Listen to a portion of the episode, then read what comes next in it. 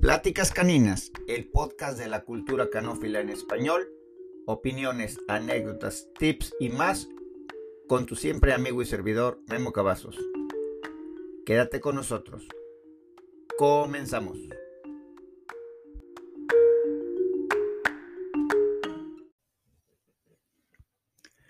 Muy buenos días, muy buenas tardes, muy buenas noches, donde quiera que nos escuchen. Mi nombre es Memo Cavazos, eh, médico veterinario, manejador profesional desde hace 30 años y juez de la Federación Canófila Mexicana por 7. Esto es Pláticas Caninas, un podcast que tiene como propósito informarles y crear un poquito más de cultura del mundo de las exposiciones y ayudar a la gente nueva, a la gente que ya tiene años a desenvolverse con sus perros de una manera más efectiva, pensando en que sus proyectos, sus metas con sus perros sean cumplidos de una manera más eficiente. Les recuerdo nuestras redes sociales, Pláticas Caninas en Facebook. Es un grupo al cual ustedes se pueden anexar y van a estar pendientes de cada capítulo que subimos nosotros semanalmente. Mm, Pláticas Caninas también está en YouTube. Si quieren suscribirse con nosotros, tenemos no sé, tres o cuatro capítulos. Este es el último capítulo que hago con el pino de Navidad, porque ya estamos entrados el año y seguramente ya estaré un poquito pasado de moda con este tema, ¿no? Pero bueno, lo importante es que es un proyecto que hago con el corazón, que entrego mis conocimientos para ustedes y que me es muy grato que se comuniquen con nosotros por cualquiera de los medios. Mi página personal, docsconnection.net, más sin embargo, para más fácil, en el Messenger de Pláticas Caninas es como ustedes se comunican más directamente. Agradezco a todos los que nos han hecho críticas. Todas estas han sido constructivas, afortunadamente. Eh, no somos perfectos, estamos tratando de mejorar día con día. Este ya es nuestro capítulo número 26, si no me equivoco. Y, y como les digo, lo hacemos con mucho cariño, tratando de dar lo mejor de nosotros y esperemos que se comuniquen con nosotros con cualquier tipo de pregunta, duda, comentario queja o cambios de grupo, como decía mi maestro de farmacología, eso decía todas las clases, cambios de grupo son bienvenidos. Pero bueno, aquí no, aquí estamos oyéndonos y les agradecemos, les agradezco su tiempo conmigo.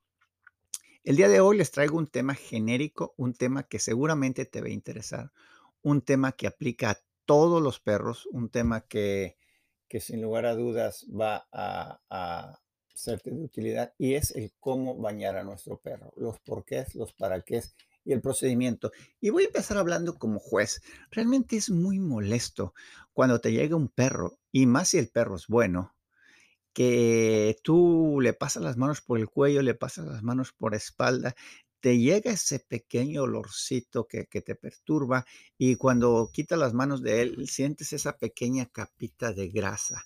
Realmente este, es algo muy fácil de evitar, es algo básico llegar con el perro bañado y es algo en la que, en la que mucha gente no, no pone el empeño suficiente y yo los invito a que lo hagan. Eh, como ustedes saben, yo doy clases de manejo tres veces por semana y una frase reiterante que, que siempre uso con mis estudiantes es de que ellos deben de esforzarse por llegar al ring con las tareas hechas, con el perro en la mejor condición. Y ya hablé hace tres o cuatro capítulos del tema de las uñas, que también es básico, y el baño es lo mismo, ¿no?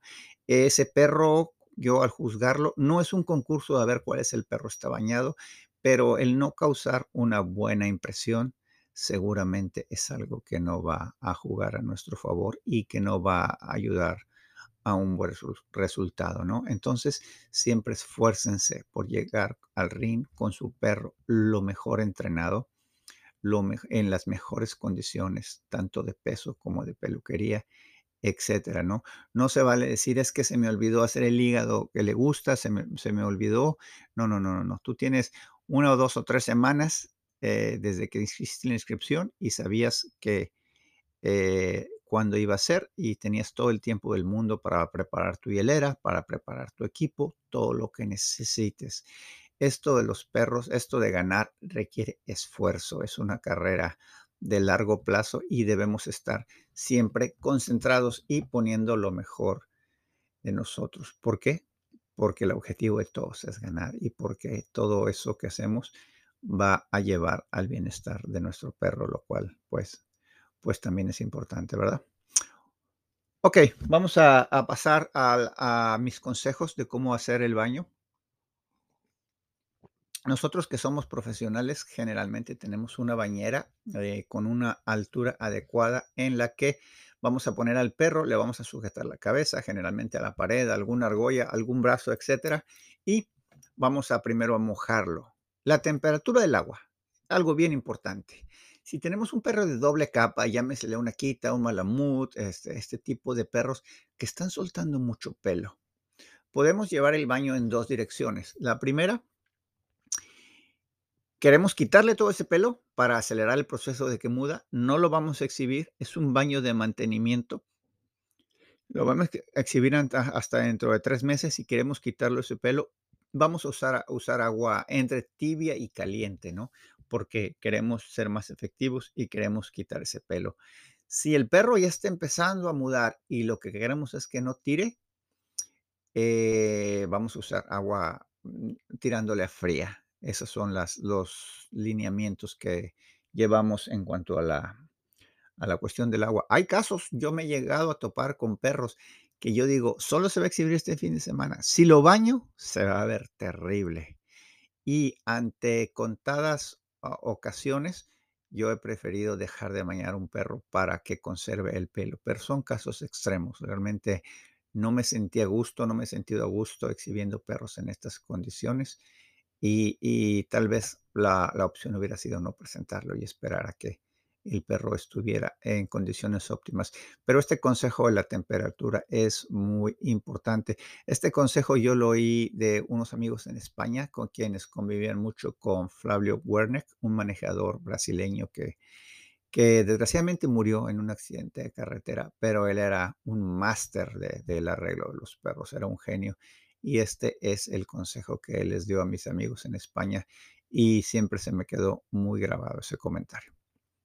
Ok, tenemos al perro. En la bañera, si tenemos una bañera, en la mesa de arreglo, si tenemos una mesa de arreglo, o en el piso, en el caso de perros muy grandes, ¿no? Hay veces que nosotros llegamos a la exposición y las bañeras no tienen el tamaño óptimo para bañar ese Bloodhound gigante o, ese Rottweiler y tenemos que hacerlo en el piso, en ocasiones tenemos que hacerlo en el hotel, en ocasiones tenemos que hacerlo en el cuarto del hotel. Entonces es importante contar con una manguera que se conecte de manera eficiente y de preferencia que tenga una regadera que distribuya el agua de manera óptima. Claro que se puede hacer con una manguera de jardín, o sea, no, no, nada nos debe de impedir tener a nuestro perro limpio, nada más estoy diciendo la manera óptima de hacerlo y si ustedes tienen los recursos, puedes tener una pequeña regaderita de jardín de esa de que se gira y se le controlan las, las maneras en que expulsa el agua, es óptimo. Ok, tenemos al perro, ya tenemos escogida la temperatura del agua y vamos a mojarlo completamente.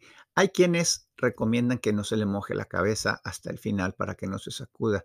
Yo en lo personal eh, procuro mojar todo el perro bien, bien, bien empapado, pero antes de esto, les recuerdo, muy importante, a todos los perros ponerles algodones en las orejas. Esto va a evitar que se les introduzca el agua a la oreja, lo cual puede desencadenar en un proceso inflamatorio, lo cual pues obviamente sería en decrementación de la salud de nuestro perro. Si no tenemos algodones, eh, pues nada, tener cuidado de que el agua no entre al oído, ¿no?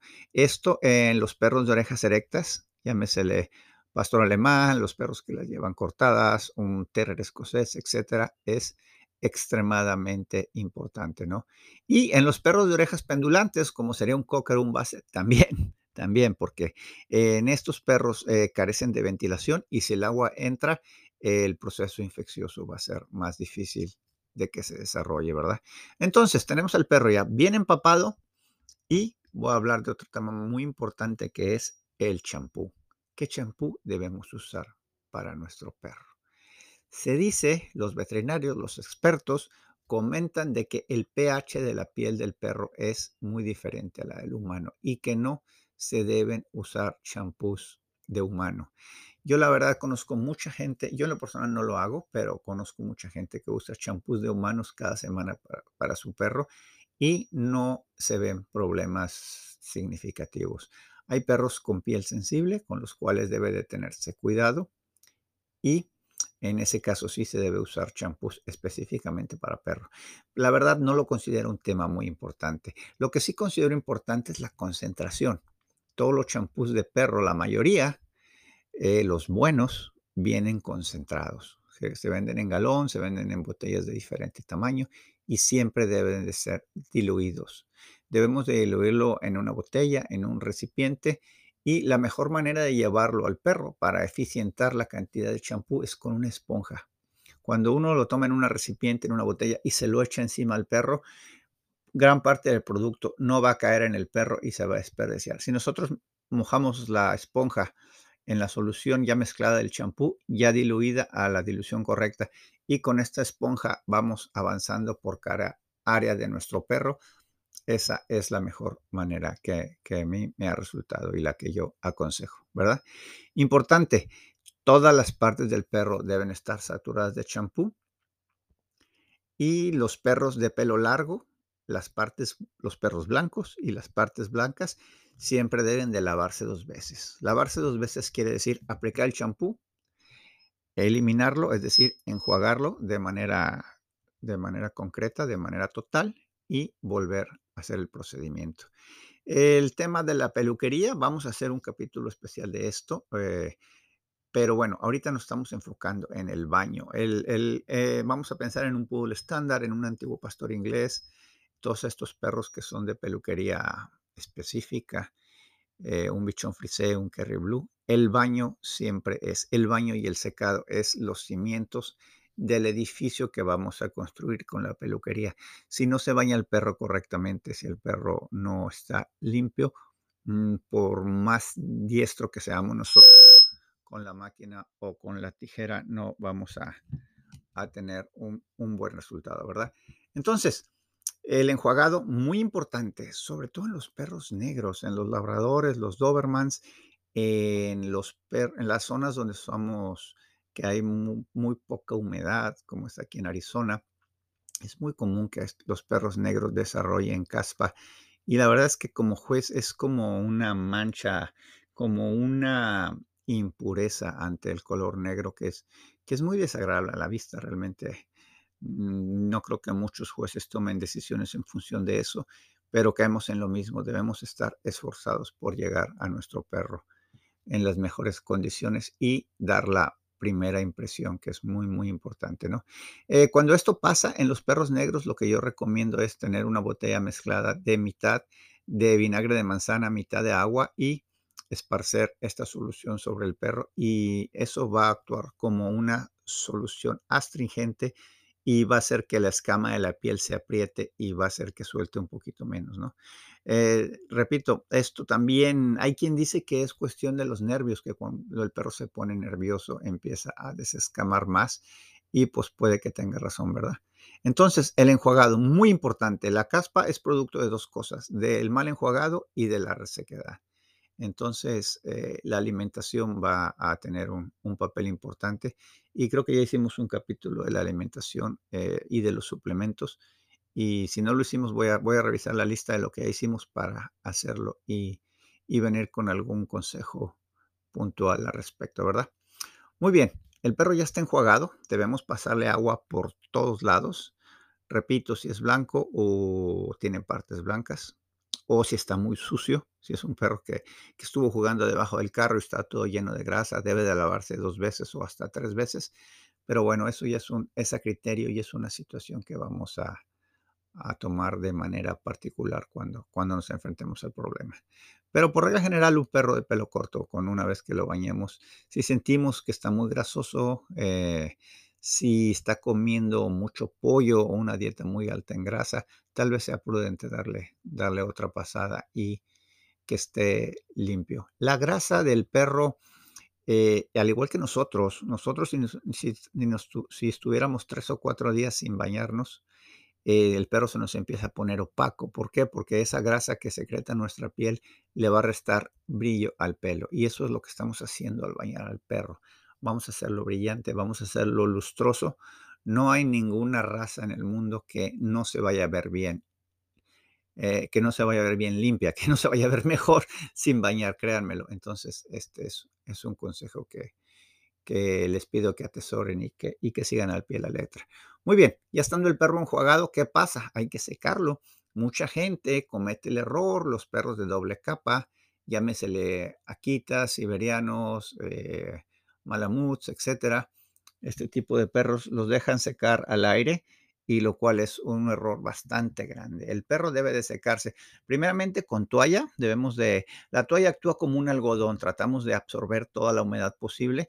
Si es un perro muy grande, podemos usar dos toallas, debemos usar las toallas por los dos lados para, para optimizar su, su capacidad absorbente y de esta manera empezar el secado. Después se pone en la mesa, si tenemos una mesa, y se usa la secadora que nosotros usamos. En el caso de la peluquería de perros de pelo largo, cuando hablemos de esto vamos a hablar de la secadora indicada. Pero un perro normal, llámesele un pointer, un weimaraner, un, cualquier perro de pelo corto, incluso uno de doble capa, como, como sería una quita o etcétera, pues cualquier secadora que dejamos usar. Seguramente la de poder va a ser un poquito más eficiente, son secadoras un poquito más costosas y la secadora de poder lo que hace es expulsar el agua del lugar donde está. La, eh, la, gota del agua está pegada a la piel, al pelo del perro y la secadora de poder va a tender a, a expulsarla. A diferencia de la secadora de mano, la secadora de aire caliente, la que usamos los humanos, la que usan las mujeres, esta va a tener eh, más control de temperatura, va a ser aire caliente y va a tener el efecto de eh, evaporar el agua. Entonces, esos son los dos mecanismos con los que nosotros podemos jugar para secar un perro y debemos usarlos de manera inteligente. Cuando se usa la de aire caliente, por supuesto, va a haber zonas más sensibles como son la cabeza, como son las, los genitales, etcétera en los cuales debemos de o de bajar la temperatura cuando lleguemos a esas áreas o de eh, retirar la secadora y dar un poquito más de distancia para secar esas áreas. Por supuesto, pues nunca, nunca usar de la, de la temperatura porque puede traer un, un problema de piel y es algo que, que definitivamente no le conviene a nadie, ¿verdad?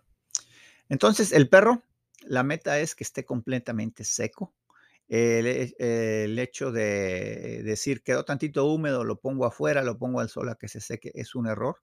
El perro debe de bajarse de la mesa, debe de perfectamente seco y esa es la manera en, en que debemos hacerlo, ¿verdad? Muy bien, pues si tienen algún comentario, aquí en las cajitas en YouTube abajo, por favor, les, les recuerdo que pueden suscribirse a nuestro canal. Tenemos poquitos suscriptores, pero sabemos que es una comunidad que vamos creciendo y en las plataformas de podcast ya nos conocen y les invitamos, los emplazamos a que se hagan miembros de nuestra comunidad en nuestro grupo de Facebook, Pláticas Caninas. Muy bien, pues espero que esta información les haya servido. Les repito, mi nombre es Memo Cavazos. Ha sido un placer contar con la amabilidad de su asistencia a este podcast. Ha sido un placer que nos hayan escuchado, que me hayan escuchado. Y como siempre, me despido. Lo mejor está por venir. Hasta la próxima.